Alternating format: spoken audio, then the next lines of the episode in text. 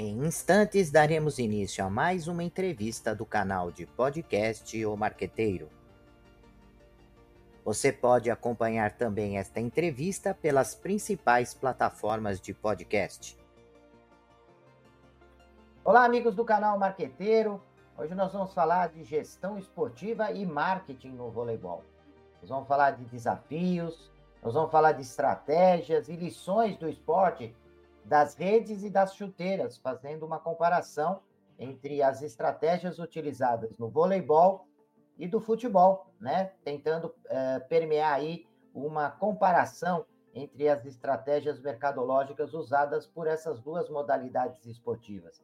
Para tratar desse assunto, nós convidamos o Renato Dávila, que é gestor esportivo com mais de 30 anos de experiência é superintendente da Confederação Brasileira de Voleibol por 21 anos, professor de Educação Física na Universidade Federal de Juiz de Fora, pós-graduação em Marketing pela ESPM e em Gestão Esportiva Avançada pelo COI e sócio da Desporte Consultoria Esportiva.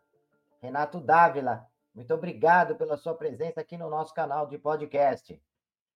Oi, Zanoni, prazer estar com você de novo. É sempre bom a gente poder falar do que, do que gosta e trocar experiências aí com você e com o público que acompanha seu podcast. Ô, Renato, ontem nós estávamos conversando, antes, preparando já essa, esse podcast de hoje, e nós estávamos falando sobre uh, o Banco do Brasil e esse case de sucesso que vem permeando há anos e vem se modificando em termos de estratégia. E nós conversávamos não só sobre o que podemos extrair de conhecimento e de experiência, até não só para usar no próprio voleibol, mas para que possamos usar em outras modalidades esportivas, esse exemplo do, dessa aproximação de patrocínio efetivo, porque às vezes é, as marcas patrocinam, mas não entram, não, não desenvolve uma ativação desse patrocínio o quanto é importante ativar o patrocínio e não só uh, patrocinar. E o voleibol é um bom exemplo de ativação de patrocínio. E também perguntei, uh, ontem nós estávamos conversando sobre outros exemplos que nós podemos falar uh, de, de casos de sucesso dentro do voleibol e que podem ser utilizados aí dentro da modalidade e outras modalidades, não é isso? Exatamente, Zanoni. É, o, o, case do Banco do Brasil é, é um case que não, a gente não está falando de, só de passado, ele é, é um case que ainda está em desenvolvimento, porque o contrato ainda está em vigor, né? o voleibol ainda tem no Banco do Brasil o seu maior parceiro, e, e é, certamente vai ser um objeto de estudo para todos nós ainda durante muito tempo, porque é, são quase 40 anos de investimento não são quatro, 40, né? É, onde todas as mudanças que a nossa sociedade passou, né, a própria modalidade sofreu mudanças, o banco sofreu mudanças, né, foi trocada a gestão do banco agora várias vezes, é, e, e, e, parece uma estratégia meio que um pilar, né, é, é, da própria da própria entidade, no caso da entidade CBV é um pilar, porque mudou completamente é, é, a entidade de patamar, né? É, a gente percebeu isso como, como torcedor, a gente percebeu isso nos resultados técnicos, né? Uhum. Conquistas, né? Medalhas, essa coisa toda. Mas fora da quadra, é, a CBV hoje é uma das melhores entidades esportivas para se trabalhar no Brasil né? É, tem uma, uma, estrutura completamente profissionalizada, existe toda a estrutura é, superior nos moldes de todo mundo, né? Um presidente eleito com vice-presidente, é, tem a assembleia, essa coisa toda, mas é, abaixo desse corpo tem todo um corpo executivo é, que, que mantém isso. E a gente falava ontem, né, Zonani? Eu considero que é, qualquer entidade ou qualquer projeto, para ter sucesso, tem que ter basicamente três coisas. Né? Uhum. Tem que ter dinheiro, né? tem que ter o recurso necessário e suficiente para aquilo ali acontecer, é, tem que ter tempo porque também não adianta você ter o dinheiro um ano só ou na semana do evento só, né? É, e a, o terceiro pilar, na minha opinião, é ter competência para administrar essas duas coisas, o dinheiro e o tempo. Né? Então, é, eu acho que a CDV e o Banco do Brasil tiveram essa, essa capacidade, né? e é um case de absoluto sucesso é, que, que, que, eu gostaria muito que fosse copiado por, por, por todas as empresas, né? É, que adotassem uma confederação, que investissem. Existem confederações de esportes olímpicos é, com trabalhos muito consistentes. É, citaria aqui o atletismo, a ginástica, é, enfim, não quero ser é, o basquete, enfim, eu não quero ser aqui escolhendo quem é bom, quem não é, mas que me vem à cabeça aqui são confederações que têm trabalhos consistentes que é, precisam e poderiam ter um, um grande investidor para concretizar seus projetos. E respondendo à sua segunda pergunta, também usando lá a minha experiência enquanto eu estava na CBV, o outro exemplo é do, da, da Olímpicos. A Olímpicos ela tinha um patamar de reconhecimento de marca é, antes de entrar no voleibol é, era, era uma, uma marca com um viés mais popular, né, um segmento mais de um calçado popular, e eles investiram no voleibol para subir o patamar da, da marca para ser uma, uma, uma, marca de performance. E isso, e isso foi alcançado, né?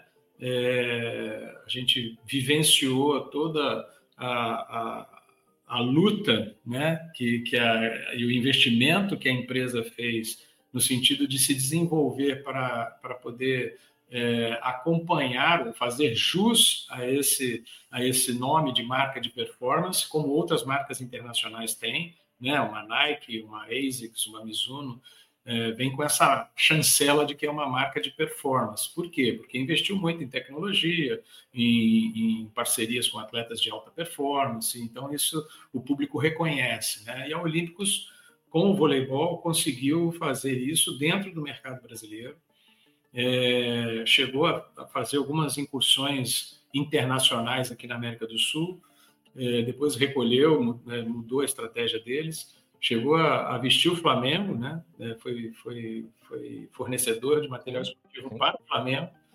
Então, eu acredito que é um outro bom exemplo, é, é, pegando aí carona no primeiro comentário, né? né? Já pegou uma modalidade com a estruturação do patrocinador Banco do Brasil, é, pegou carona nesses resultados e nessa performance e também tirou para ela os seus, os seus frutos e os seus benefícios.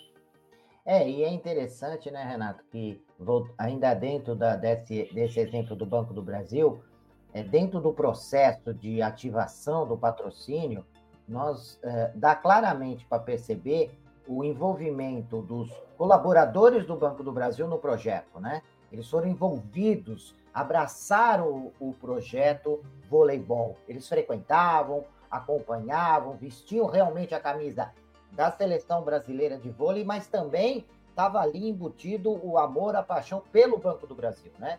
E também você tem um, uh, um outro fato é que os jogadores, né, do, de voleibol também abraçaram o, o case, também abraçaram o Banco do Brasil, né? Então assim a, havia um comprometimento não só de você colocar dinheiro e colocar um nome numa camisa, mas de você criar uma cultura de, de acompanhar voleibol, de praticar voleibol. Né? Então, isso foi um, um elemento que é, facilitou bastante. Isso é tão forte que eu lembro uma época que o Banco do Brasil, eu não lembro exatamente por que motivo, não patrocinou o voleibol e abriu mar, espaço para a Caixa Econômica, né?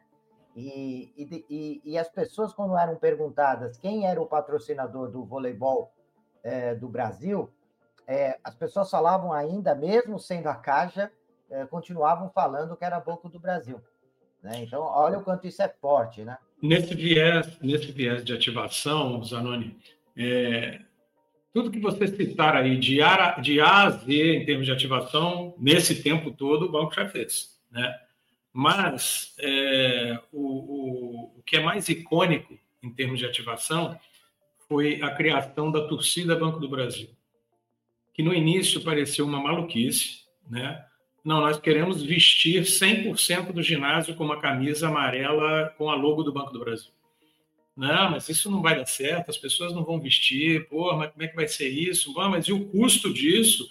Cada jogo a gente vai ter que entregar, então, 14 mil camisas, 20 mil camisas, é assim e tal. Enfim, é, e foi feito.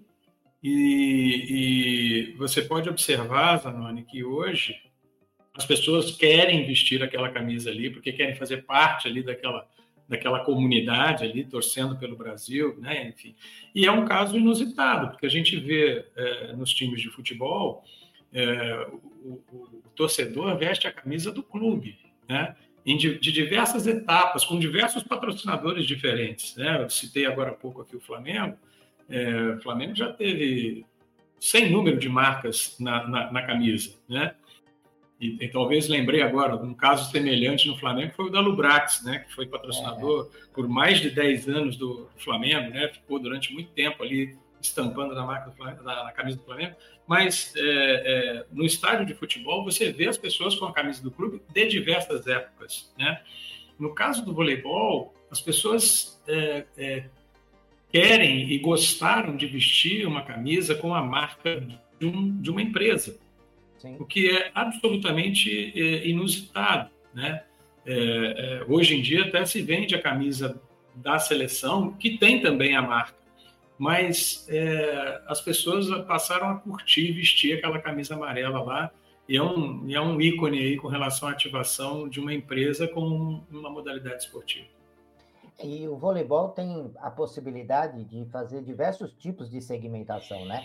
Porque nós temos os clubes de voleibol e com a parceria com as empresas, dando inclusive nome para o clube, né? Para a, a, fazendo uma ligação direta, né? Então, Nestlé não sei o quê, Açúcar União com outra coisa, e faz uma parceria com a cidade. Então, a gente vê, diferente do futebol, que não tem, às vezes, uma identidade tão forte com a cidade, você vê um clube falando: olha, esse clube é de Ourinhos, esse clube é de. e promove a cidade. Né? Eu lembro do, do Açúcar União, né? fazendo uma parceria com o voleibol feminino. É, São Caetano. É, em São Caetano. Né? E, e, e, e era um problema da região, a questão do consumo do açúcar e da marca que estava enfrentando um problema regional. Então, há a possibilidade de você trabalhar o marketing da cidade, né? quer dizer, atrair realmente, efetivamente, as pessoas para uma cidade, fazer uma identidade do esporte, cidade e marca, quer dizer, fazendo essa, essa ligação. É, o, o, voleibol femi, o voleibol tem essa possibilidade de segmentar a questão do, do, do da prática do, do público masculino e feminino. Nós temos essas duas modalidades que são fortes, né? Tem o seu glamour, tem o seu charme, né? Um, um não fica comparando o outro como o futebol, né? O futebol, você fala o futebol feminino e logo cobram as meninas, né? Do, de ser o mesmo tipo de vitória do, do masculino, né? Do, do futebol brasileiro e, e, fazem esse tipo de comparação. O voleibol feminino tem a sua própria identidade, né? Então, eu acho que o, o processo de segmentação é, que o voleibol adquiriu com essa possibilidade de, de trazer patrocinadores e associar a marca dos clubes e da cidade, isso também é algo que deve ser é, valorizado, né, Renato? É, Zanoni, é, fazendo esse paralelo aí, é, como você fez, falou na abertura da rede com as chuteiras, né, é, é, são realidades diferentes, tá?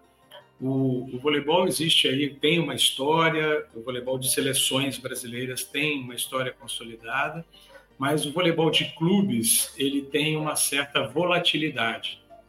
No futebol não existe a, volatilidade de clubes. Os clubes é, são centenários, então é, são muito fortes, são muito tradicionais. Dificilmente alguém chamaria o Flamengo de Lubrax Flamengo. É, isso não aconteceria, é, nem aconteceu e não acontecerá porque os clubes de futebol têm a sua identidade e são maiores do que as marcas. A verdade é essa. Tá? É, na, na, na, identificação das pessoas, ela torce pelo clube, não por uma marca. O voleibol criou essa, essa essa identidade de, de marcas como uma estratégia de fortalecimento dessas, desses patrocinadores. E estou falando aqui da década de 80, onde você tinha Bradesco, Pirelli, é, que são marcas, né? Elas até é, criaram, por força da legislação, as associações desportivas classistas, que eram as ADCs. Então, a Pirelli era um clube, é, o Bradesco também era um clube, mas o nome era o, era o nome da empresa, né?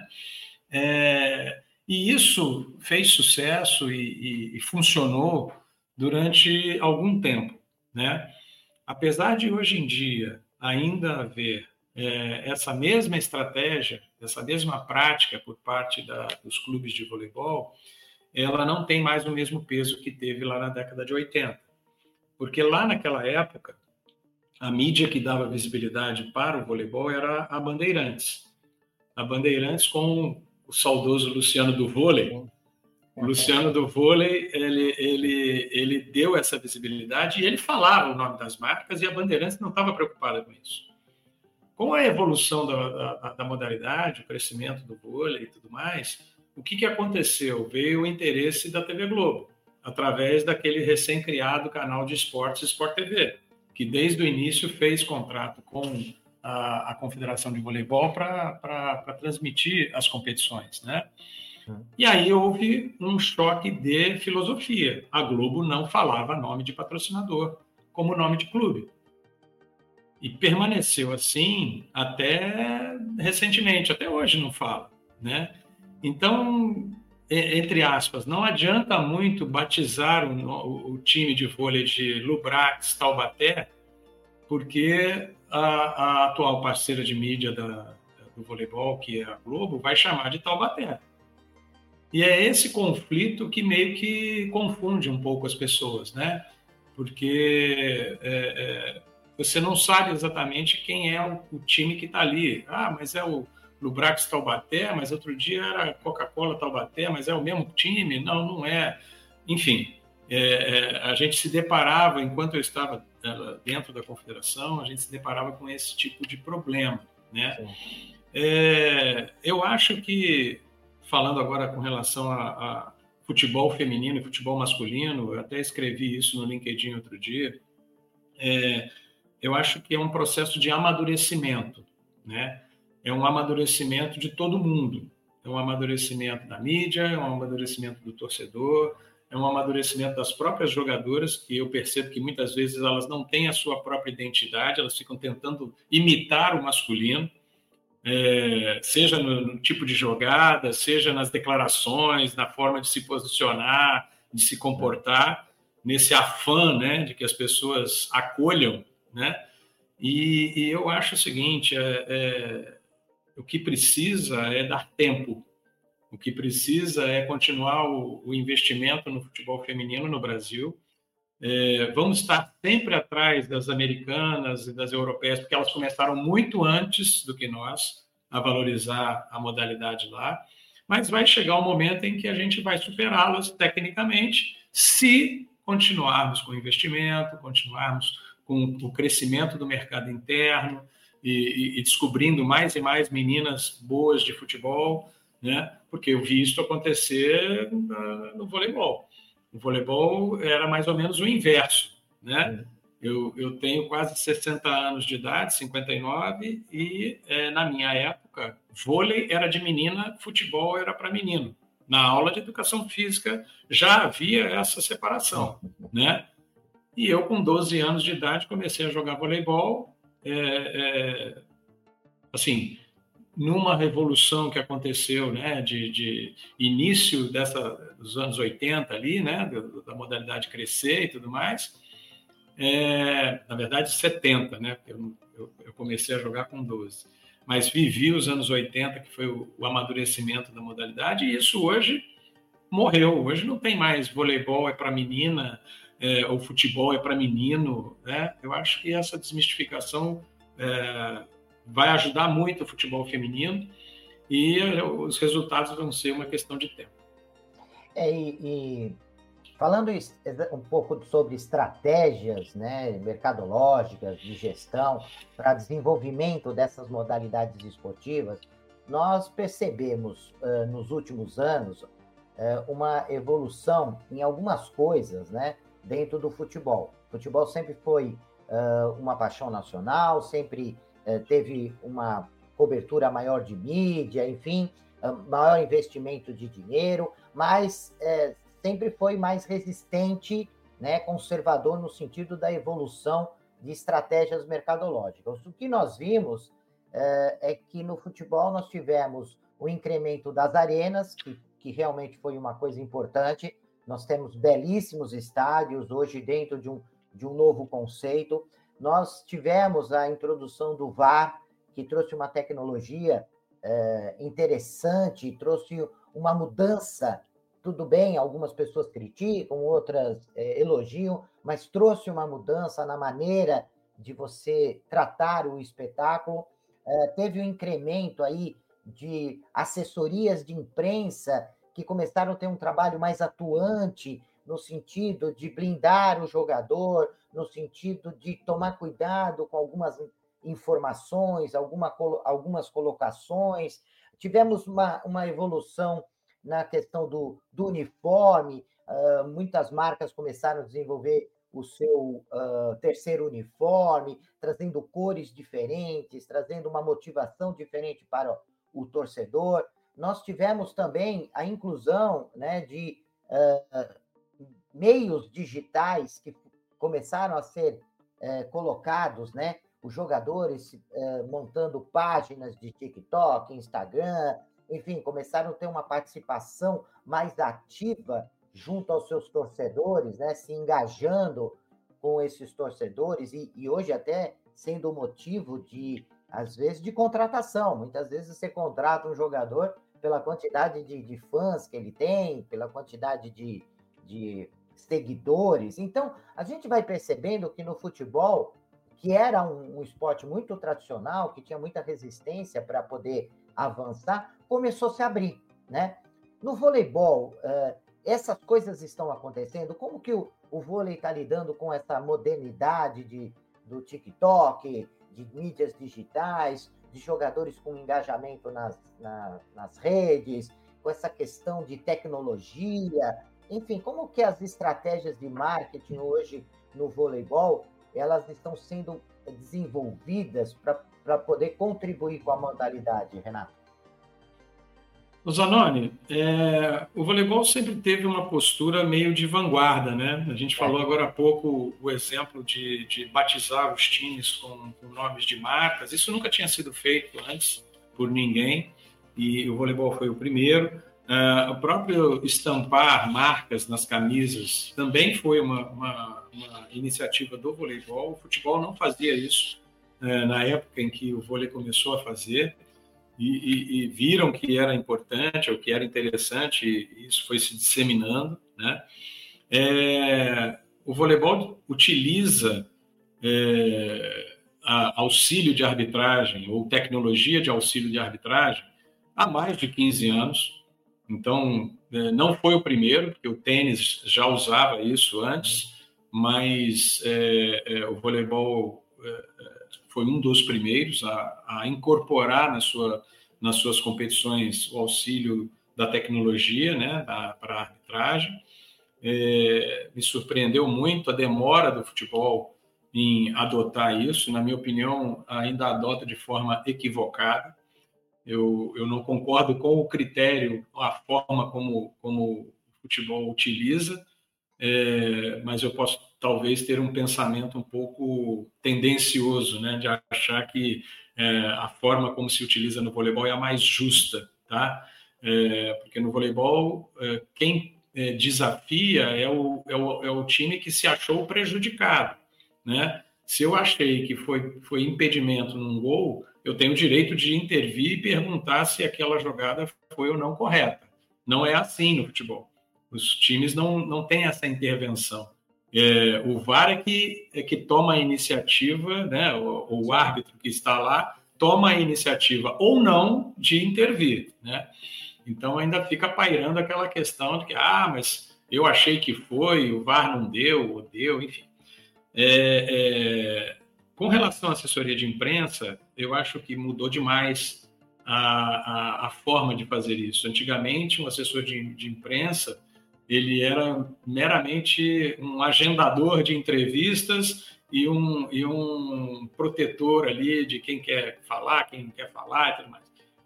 Hoje em dia, é, virou um assessor de comunicação e é uma pessoa que tem que ter um papel muito mais orientador do que necessariamente é, de, de, agendador né, de, de, matérias ou produtor de releases, né? porque é, cada um é seu próprio assessor de imprensa, né? cada pessoa. Você é, eu sou, é, os atletas mais ainda, porque são figuras públicas, e ele tem as mídias sociais, e ele tem seguidores, e eles podem ganhar dinheiro, inclusive, em função disso, né? E, e outro dia saiu aí uma, uma, notícia a respeito de quanto o Cristiano Ronaldo ganhou é. por um post. né? É, mas a verdade é que cada um é, é seu próprio assessor de comunicação, seu próprio assessor de imprensa, né? Então, é, o voleibol já sofreu agora recentemente um desgaste tremendo por uma postagem de um atleta, Sim. né? É, uma postagem de viés é, político, mas também houve é, desgaste em função de viés de, de, de opção sexual, e também pode haver desgaste por alguma denúncia de assédio ou por, por corrupção, enfim as coisas estão muito mais rápidas hoje em dia. Né? É, é, muito, muito mais difícil você encobrir o que quer que seja, né? porque as mídias sociais estão aí e as pessoas publicam é, verdades ou não, divulgam coisas, né? E, e, eu acho que o desafio hoje é você ter respostas rápidas e, e ser o mais transparente possível. Né? E com relação a uniformes, é, eu, eu, eu, considero que uh, o vôlei ainda também está num estágio ainda uh, atrás né, do futebol, porque o futebol já tem essa, esse viés é, de, de, de, mercado né, e financeiro de venda de camisas dos clubes. Né? É, um, é um, uma receita uh, absolutamente fundamental para o clube? Não, não é a principal receita para eles, mas ela é significativa. Dependendo da campanha, uh, a gente viu o fenômeno que foi o lançamento da, da camisa do Botafogo com a Reebok. As, as camisas esgotaram em questão de minutos, né? E quanto mais forem colocadas nesse período agora que o Botafogo é líder do campeonato e talvez campeão brasileiro, mais eles vão vender, né? porque está tendo um fenômeno de, de, dessa torcida voltar a, a, curtir estar com a camisa do seu clube, né? É, mas o voleibol não, o voleibol, a camisa, ela é ainda um outdoor para todas as marcas que, que, que, apoiam aquele projeto. Então, é, não raro você vê 10, 12, 15 marcas na mesma camisa o que é um absurdo sob o ponto de vista de visibilidade, né? É, não tem jeito, você vai ter que diminuir cada vez mais o tamanho daquela marca para caber todo mundo e isso não aparece. É, dificilmente você vai ler aquilo ali, é, até porque existe um fenômeno que nós é, sofremos em alguma coisa que tem muita coisa escrita, você não lê nada, você vira um borrão aquilo ali, né? Ruído, né? É, então, é, o voleibol ainda não conseguiu é, é, chegar no, na, na, preocupação de ter modelos de camisa atraentes. É, você pode olhar, normalmente as camisas são brancas, azuis, é, verdes, não tem muita variação de cor, é, mas tem muita marca, porque ainda está nesse patamar de, de vender visibilidade dando marca na camisa né? que é um estágio ainda anterior né? É, do marketing esportivo de hoje, que não tem mais muito as coisas atreladas em visibilidade. Né? É, isso acaba até prejudicando, né? Isso que você está falando, Renato, a questão da, da, do licenciamento de marcas, né? Hoje você vê no futebol um, um, o símbolo do, do, do, Flamengo estampado em toalha, em caneca, em chaveirinho, é, em refrigerante e uma série de coisas. Tem muito clube que a sua principal fonte de receita é, vem do licenciamento das marcas, né? É, e isso já por conta de, desse cenário que você está apresentando, já o voleibol acaba se prejudicando por isso, né? Você vai licenciar que marca? Sim, não, né, não tem, não tem. É. É, por, é, por causa disso, Zanoni, é um, é, uma, é uma, um círculo vicioso que o voleibol de clubes ainda tem que quebrar. Né? É, salvo, por exemplo, o Minas Tênis Clube, que é um clube tradicionalíssimo né, de Belo Horizonte, em que tem no voleibol uma das suas principais modalidades e, e sempre disputa o campeonato e é reconhecido por isso. Não, esse é o time do Minas Tênis Clube. Todo mundo conhece, que, que, que acompanha o, o, voleibol, né? É, o Pinheiros, né, no feminino principalmente. É, salvo algumas exceções, é, há uma troca muito grande o tempo todo.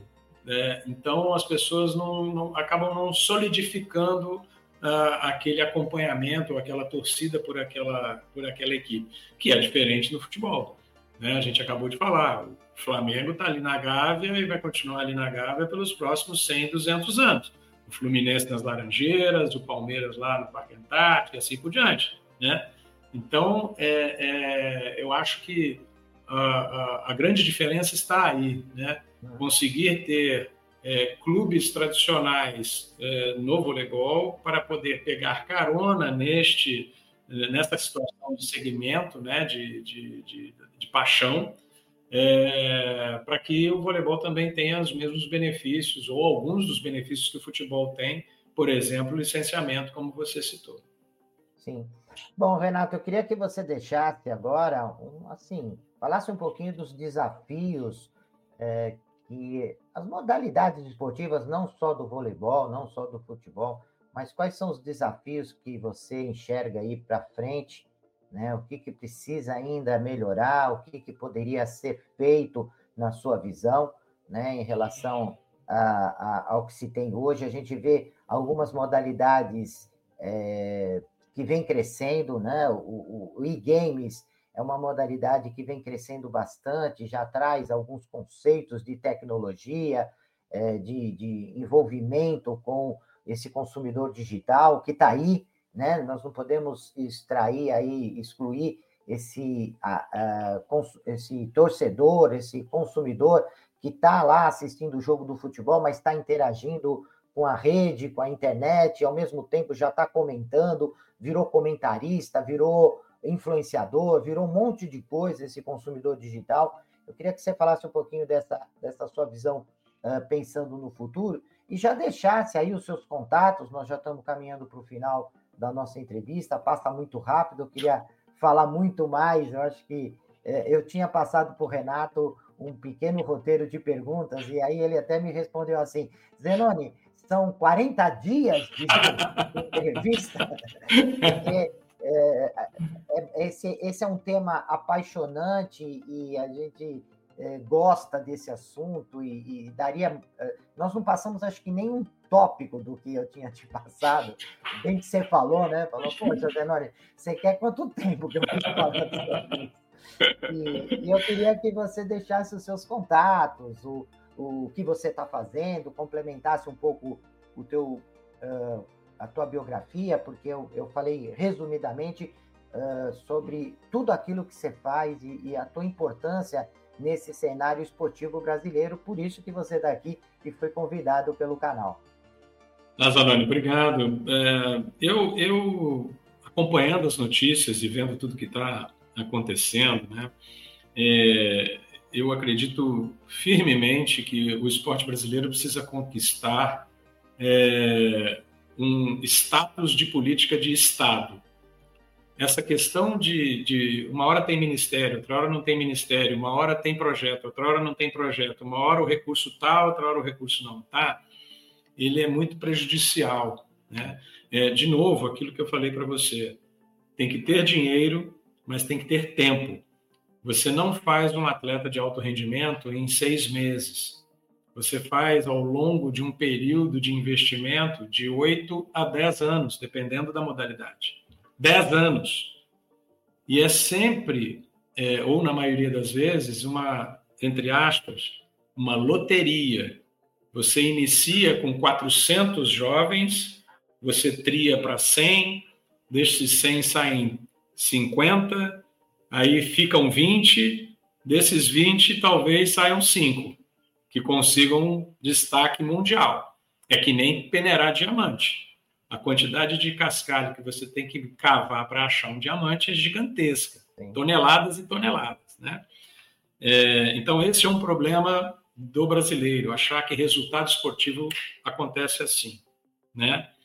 Tem trabalho de muita gente, tem que ter assertividade nesse trabalho, tem que ter o recurso financeiro, porque as pessoas não vivem de ar, as pessoas precisam é, ganhar o seu sustento, tanto o atleta quanto tudo que envolve o atleta, né? Toda, toda a equipe multidisciplinar para dar suporte para aquele atleta. E aqui é o contrário. Normalmente o, o, o patrocínio vem quando você consegue algum, algum patrocínio, algum resultado. Né? Aí sim você vai ter a estrutura. Poxa, mas ele já conseguiu o resultado mesmo sem a estrutura, né? É, que é muito, muito, muito mais difícil. Né? Sem dúvida. Então, é, é, eu considero que isso é importantíssimo, ter uma representatividade política em que não, não, não se mude a política esportiva a cada governo que entra ou que sai. Né? Segundo ponto é que haja um recurso compatível com a significância da atividade, que é o esporte. Né? É, a hora que você vê que 0,46% só do PIB, é, do orçamento, minto, do orçamento, brasileiro é para o esporte, e você vê que não é compatível com a importância do segmento na sociedade. Né? Eu estou envolvido é, num projeto com a Sou do Esporte, da Fabiana Bentes, é, onde uh, nós vamos fazer, junto com a Ernest Young, a UI, né, um levantamento do PIB esportivo brasileiro. Nossa, isso é importante. Isso é fundamental. Muito Ninguém sabe, Zanoni. Ninguém sabe o quanto o esporte movimenta na economia brasileira. Eu estou falando de material esportivo, é, sportwear, é, é, equipamentos, é, viagens, tudo que o esporte, os eventos movimentam. Saiu uma notícia recentemente a respeito do impacto que uma etapa do surf deu aqui em Saquarema, no Rio de Janeiro, né? Hum. É, mas isso são pontos, são gotas, são gotas só de informação. Então, é, ao longo do ano que vem, esse levantamento vai ser feito e até o final do ano que vem nós teremos uma noção do qual a representatividade do esporte brasileiro na economia brasileira. Né? Eu acho isso fundamental, a gente ter força e peso, né? Nas, nos argumentos é, para que a gente consiga é, melhorar e incrementar a nossa atividade e profissionalizar cada vez mais. Como eu falei antes, nós temos o COB tem feito um trabalho ao longo dos anos com o recurso que lhe cabe, que é pouco, tá? De distribuição de dinheiro para confederações e não é distribuição de dinheiro com tapinha nas costas, e tem critério, tem um programa chamado GET, que faz as avaliações com relação à, à, maturidade gerencial e administrativa das confederações, e baseado nisso o recurso é distribuído. Né? Então, as confederações estão buscando agora é, melhorar administrativamente, profissionalizar, mas é, é um processo, Zana. É um processo que demanda tempo, e mesmo assim, a gente consegue resultados no tiro com arco, a gente consegue resultados com o voleibol, com o basquete, com a natação, né?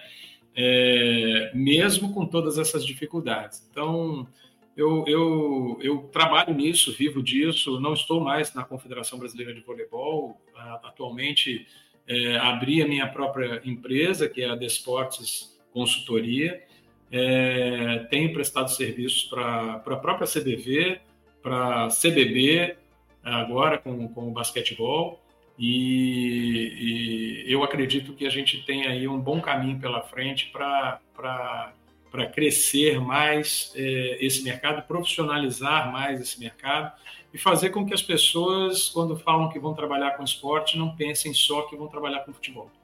Eu acho que nós temos muito, muita necessidade de profissionais, são 33 modalidades olímpicas, mais umas outras tantas não olímpicas, que tendo, que tendo dinheiro para remunerar decentemente bons profissionais, é, tem todo mundo a ganhar e tem a evoluir. Para me encontrar, o próprio LinkedIn já está lá, meus dados estão todos lá. É Renato Dávila, é fácil de me encontrar. E atendo dentro do possível todo mundo que me, que me adiciona lá ou que me faz algum tipo de pergunta. Então, o melhor contato é por lá mesmo. É por lá mesmo. Então tá bom, Renato, eu quero te agradecer bastante o seu carinho, a sua atenção, né? Eu quando entro em contato com você, é, você prontamente sempre é, se mantém aí disponível, é, engajado também nesse processo de distribuir conhecimento, porque essa é a proposta do canal. O canal ele nasce com essa possibilidade de trazer pessoas como você e outros tantos que fazem parte desse projeto para conversar com alunos, com empresários, com curiosos, né? E essa disseminação do conhecimento é o que eu acredito que faz com que uma sociedade, um povo evolua, né? É com informação, é com conhecimento, é com cultura, é, é que o, o, a sociedade ela vai ela vai evoluindo porque vai trazendo luz, né? Vai trazendo discernimento, vai trazer é, reflexão para as pessoas. Eu acho que isso é importante. Às vezes a gente fica lá valorizando ferramentas é, que só passam bobagens e, e coisas engraçadas, mas não traz uma discussão como nós trouxemos hoje aqui, né?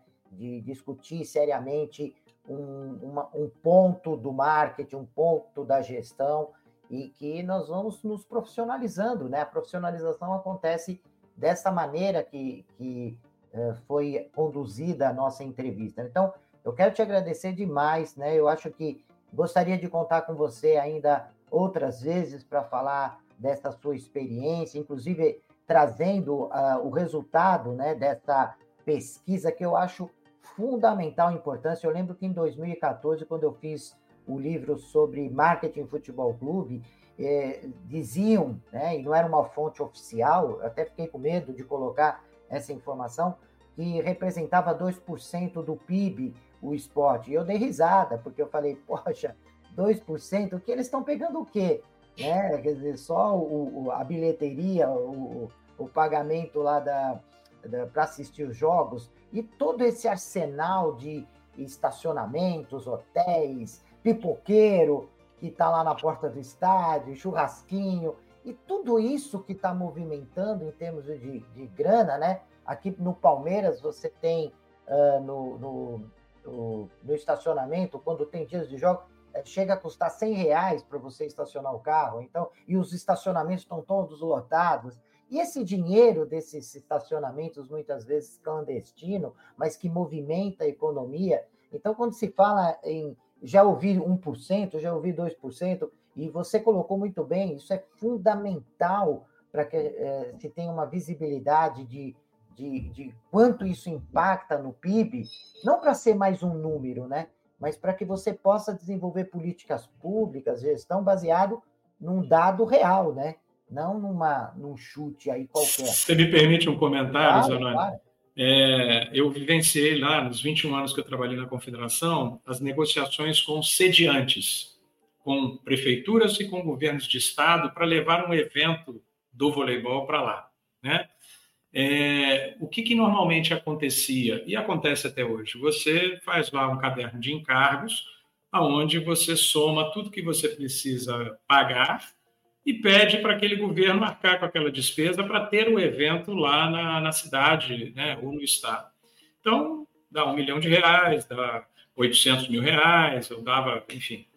É, pouquíssimos é, é, governos se preocuparam em medir qual foi o impacto positivo daquele evento estar lá. Uma vez apenas eu vi isso, que foi na cidade de Cuiabá.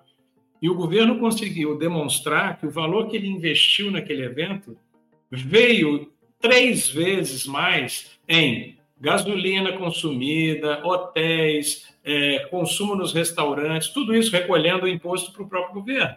Sim. Ele conseguiu provar isso com uma, uma universidade federal de lá, é, que, que, que, fez lá o, o, o, estudo e o levantamento, e eu acho que essa é uma, é uma ferramenta para todos os captadores de evento é, é, buscarem, porque é fato isso, Zanoni, é, um, é, uma, é uma movimentação é, que as pessoas não percebem. Né? Você gerou ali um movimento, uma receita, um recolhimento de impostos e tudo mais, e isso está assim escondido no meio de toda a, a arrecadação, né? Então, eu, eu, queria te agradecer e te dizer que eu gosto muito de, de conversar com você, estou sempre à sua disposição. Espero que na próxima vez que eu for é, na tua região aí em São Paulo a gente possa tomar um café. Sem dúvida, já está convidado. E, e é isso, estou à tua disposição sempre, tá bom? Maravilha, obrigado, Renato. E prezados ouvintes do canal de podcast O Marqueteiro, até a nossa próxima entrevista. Até lá. Deixe seus comentários, sugestões e opiniões. E aproveite e se inscreva no canal.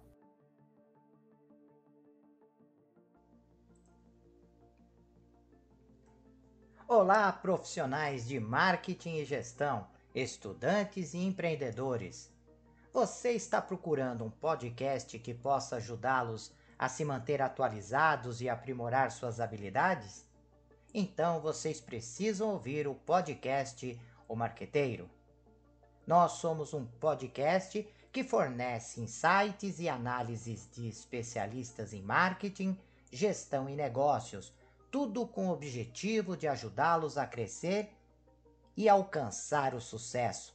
Cada episódio é repleto de dicas e estratégias práticas que você pode aplicar imediatamente em sua carreira ou empreendimento. E o melhor de tudo, nossos convidados são professores, pesquisadores e especialistas de mercado em suas áreas de atuação. O podcast O Marqueteiro é perfeito para aqueles que estão procurando por inspiração e informações valiosas para levar suas habilidades e negócios para o próximo nível. E se vocês gostarem do que ouvirem, não esqueçam de nos seguir nas redes sociais e compartilhar com amigos e colegas de trabalho. Afinal, quanto mais pessoas ouvirem, mais impacto causará no mundo dos negócios e da gestão. Então, o que vocês estão esperando? Vamos ouvir o podcast O Marqueteiro agora mesmo e transformar suas carreiras em empreendimento? Até o próximo episódio.